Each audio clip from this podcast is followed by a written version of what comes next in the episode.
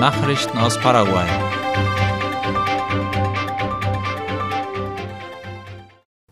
MITIC und Senadis bieten fünf neue behindertengerechte Online-Verfahren an.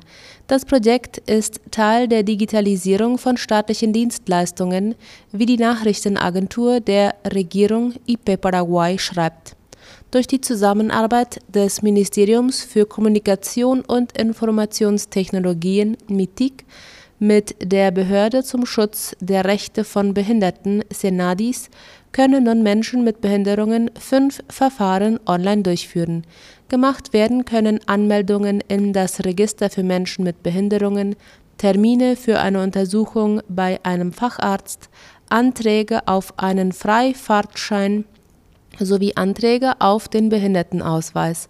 Auch Laborergebnisse können online eingesehen werden. Zugänglich sind die Verfahren auf dem Regierungsportal paraguay.gov Py. Eine Paraguayerin wird in das NASA-Programm aufgenommen. Die 23-jährige Alma Camila Ocampos Irala wurde nach einem Bewerbungs- und Auswahlverfahren in ein Programm der US-Raumfahrtbehörde NASA aufgenommen. Darüber berichtet Ultima Oda. Es ist Ocampos drittes Programm im Bereich Wissenschaft und Raumfahrt, das von der NASA unterstützt wird.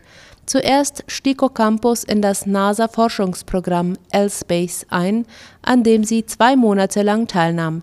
Dann erhielt sie ein Stipendium für das Programm Space Scale 2023. Jetzt ist Alma Ocampos in ein Ausbildungsprogramm aufgenommen worden, das von der mexikanischen Raumfahrtbehörde AEXA gefördert wird.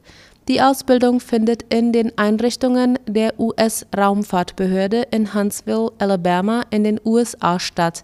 Der Kurs soll den Studenten die Welt der Wissenschaft näherbringen Ocampos arbeitet derzeit mit einem Ingenieur zusammen, der Teil des Artemis-Projekts der NASA ist. Das Projekt will im November 2024 vier Astronauten zum Mond schicken. Die paraguayische Studentin hätte während eines der Programme auch Flugunterricht. Mehr als 3000 Paraguayer haben sich ihren Traum vom Auslandsstudium erfüllen können. Seit der Gründung des staatlichen Stipendienprogramms VECAL im Jahr 2015 wurden insgesamt 109 Ausschreibungen für ein Studium im Ausland gemacht. Mehr als 3000 Landsleute wurden seither mit einem Stipendium begünstigt, wie das Nachrichtenportal OI schreibt. Etwa zwei Drittel der Begünstigten sind Frauen. Das zeigen die Daten bis Ende September dieses Jahres. Demnach ist etwa die Hälfte der Auslandsstudenten nach ihrem Studium wieder nach Paraguay zurückgekehrt. Im Rahmen des Bekal-Stipendienprogramms wurden mehr als 1500 Stipendien für Masterstudiengänge im Ausland vergeben. Auch werden Stipendien für Sprachstudiengänge in Paraguay angeboten, für Studenten, die ihren Master im Ausland machen möchten Zielländer für ein Aufbau- oder Masterstudium sind Spanien und das Vereinigte Königreich als Spitzenreiter, gefolgt von den Vereinigten Staaten, Mexiko, Russland, Australien und Frankreich. Beliebt für ein Auslandsstudium sind neben Deutschland und Kanada auch die Niederlande, die Schweiz, Neuseeland und Singapur. Nachrichten aus aller Welt. Mehr russische Angriffe auf Ostukraine. Die ukrainische Armee ist nach Angaben von Staatschef Volodymyr Zelensky mit vermehrten russischen Angriffen im Osten des Landes konfrontiert, wie der österreichische Rundfunk schreibt. Insbesondere rund um die Industriestadt Avdiivka ist eine Zunahme der feindlichen Angriffe registriert worden, wie es heißt. Das betreffe neben der Region um Avdiivka auch die Gebiete um Kubjansk und Donetsk hieß es. Die ukrainischen Soldaten hielten aber ihre Stellung und führten selbst Offensiven, hob der ukrainische Präsident hervor Taiwan sieht verstärkte Wahlbeeinflussung durch China.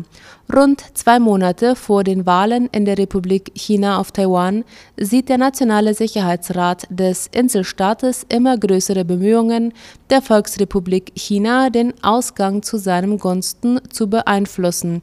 Darüber schreibt der ORF. China führe eine Desinformationskampagne, drohe mit dem Militär und setze Taiwans Wirtschaft unter Druck, teilte die taiwanesische Behörde gestern in Taipeh mit. Die Führung Chinas wolle verhindern, dass Vizepräsident William Lai von der regierenden Demokratischen Fortschrittspartei die Wahl gewinne, sagte der Generalsekretär des für nachrichtendienstliche Arbeit zuständigen Sicherheitsrats Wellington Koo.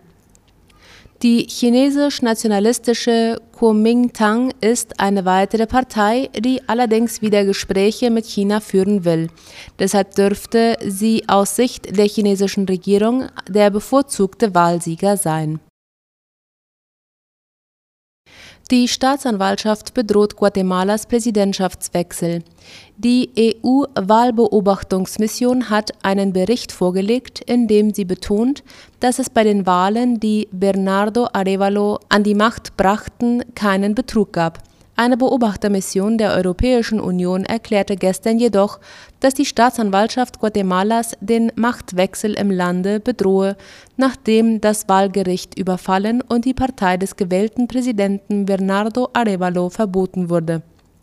Man habe als Kommission mit Erstaunen und tiefer Besorgnis beobachtet, wie die Staatsanwaltschaft und die Sonderstaatsanwaltschaft gegen Straflosigkeit Razzien in Lagerhäusern und am Sitz des obersten Wahlgerichts organisiert hätten, sagte der Leiter der EU-Wahlbeobachtungsmission Jordi Cañas auf einer Pressekonferenz.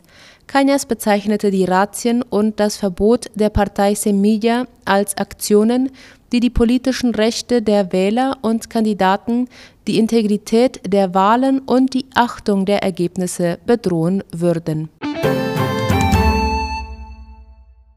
Soweit die Nachrichten heute am Dienstag. Ich wünsche einen erholsamen Abend. Auf Wiederhören.